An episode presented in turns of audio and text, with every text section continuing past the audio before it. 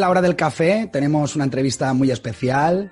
Nos vamos a ir hasta el sur de Inglaterra, hasta Brighton, para tomarnos el café con un oyente. Él es Sergi Reina y él está trabajando como analista fiscal. Muy buenos días, Sergi, ¿qué tal? ¿Qué tal? ¿Cómo estás, Ángel? Pues bien, aguantando el, el confinamiento. Yo creo que estamos todos igual, ¿no? Y ya te digo, sí, sí. Eh, y ahora parece que todo va mejor, pero, pero bueno, ahora que nos dejan salir aquí, estoy en España ahora, nos dejan salir un poquito, eh, ya vemos la luz al final del túnel, o sea que poco a poco. Oye, siempre tengo la curiosidad en esta hora del café eh, y la primera pregunta siempre es obligada. ¿A ti cómo te gusta el café a primera hora? ¿Cuál es el café que te despierta, que te carga las pilas?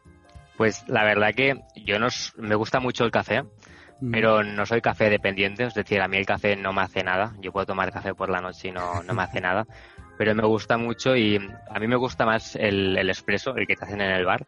Eh, que claro, en casa, a no ser que tengas una máquina, no lo puedes hacer. Pero en casa sí que sí que tengo la italiana y la French Press, la, la cafetera, se la conocía allí en, en Inglaterra, la cafetera, la prensa francesa, creo que se llama. Y, y bueno, ahora sí que empecé pues con la pijada esta pues de, de moler el café y la verdad que sí que se nota con la French Press un poco. Con la italiana quizás no tanto, pero bueno, eh, al final eh, es ir pues, no sé, depende del día pues quizás más corto, a veces pues un americano, pero pero sí que el, no sé, el café es pues durante el día y lo vas degustando un poquito, pero no, no soy café dependiente, o sea que Evidentemente, si tomo mucho, o sea, eso sí, me vuelvo loco, pero, eh, pero no sé, mira, es lo que hay. No, muchos oyentes pensarán, suerte la tuya, Sergi, porque la verdad, nosotros tomamos un café a partir de las 6 de la tarde y ya hasta el día siguiente no, no pegamos ojo, ¿eh? Sí, sí, sí, sí. bueno, Sergi, yo quería preguntarte, ya lo he adelantado en la entradilla, estás en Brighton, estás trabajando como analista fiscal. Cuéntanos un poco en qué consiste tu profesión allí en Inglaterra y cómo es la vida, cómo es la vida en el sur de Inglaterra. Mm. Pues eh, yo empecé a trabajar, o sea, llevo unos tres años en Inglaterra, más o menos casi, y empecé a trabajar allí hace pues más o menos dos años. Y lo que hago yo es, eh, es una cosa que mis amigos y mi familia, pues, no es que se rían un poco, pero es como yo hago solo cosas de IVA y me y trabajo pues para una empresa de software y es, eh, yo estudio derecho eh, y me dedico pues un poco pues a analizar pues cómo pagar los tributos en otros países, ¿no? Em, y claro, piensas pues con esto del IVA que al final pues los, que sí que lo pagas cada día, ¿no? Y está, está en la sopa. Y, y claro, pues una persona que no esté tanto en el mundillo pues piensa, ostras, esto del IVA, esto de los impuestos, da, da para tanto, ¿no? Da para que haya empresas que se dediquen a esto. Eh, y más o menos pues hago, hago esto, sí, sí. Y bueno, te comentaba, eh, ¿Qué diferencias encuentras de alguna manera en el sur de Inglaterra? ¿Cómo es la forma de ah, vida allí? ¿Qué diferencias encuentras respecto a, pues eso, a la forma de vida más, más española?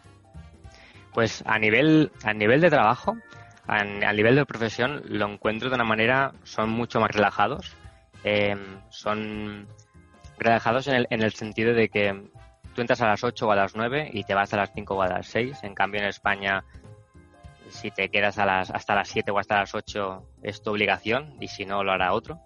Em, y luego también, pues, eh, bueno, tú que estás en Escocia, eh, el after work, sobre todo en, los, los, viernes, pues la gente pues bebe bastante, ¿no? Y, al final como que el viernes, yo tengo la sensación que el viernes se acaba mucho, mucho, mucho antes, porque, no sé, eh, entre que cenas a las, a las 7 o a las, o a las 7 y media, eh, no sé, ya quizás te has tomado algunas copas de más y tal, al final, pues no sé, llegan las, las 10 y a menos yo que a mí me gusta irme a dormir, pronto, pues dices, ostras, el, día ya se me ha acabado, ¿no?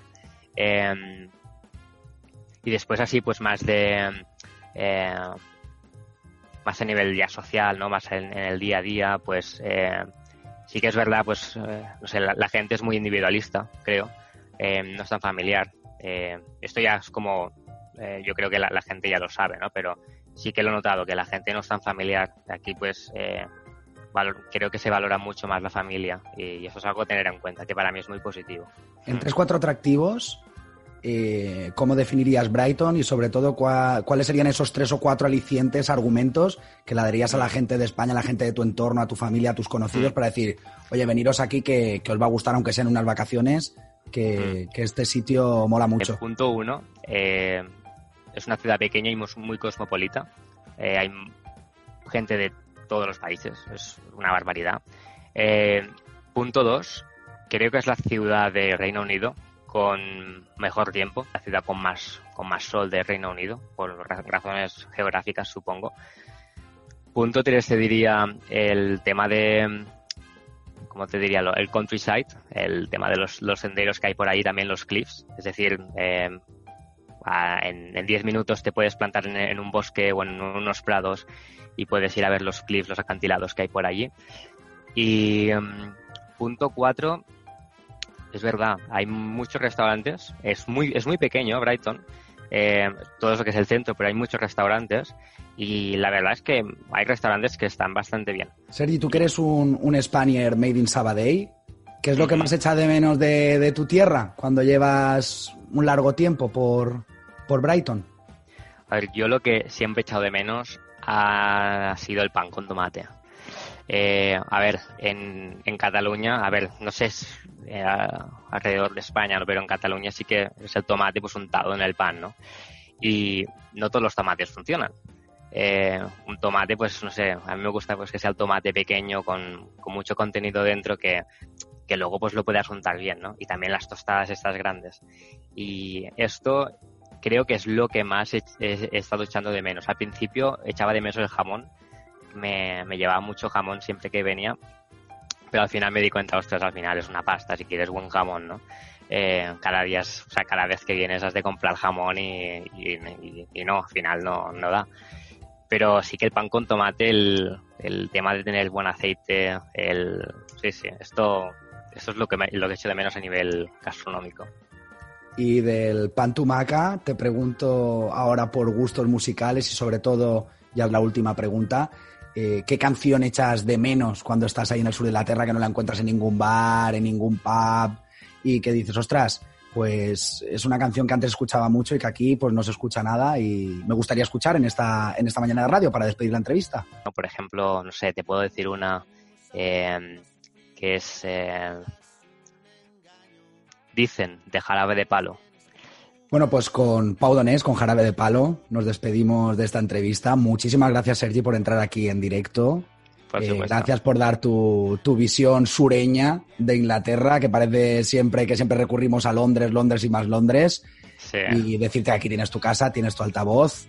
Eh, nada, pues eh, serás siempre bienvenido ¿eh? para, dar tu voz y para que nos cuente todo lo que vaya aconteciendo en, en tu vida. Muchísimas gracias. Muchas gracias a ti. Venga. Chao, Sergi, gracias. Hasta luego, hasta luego.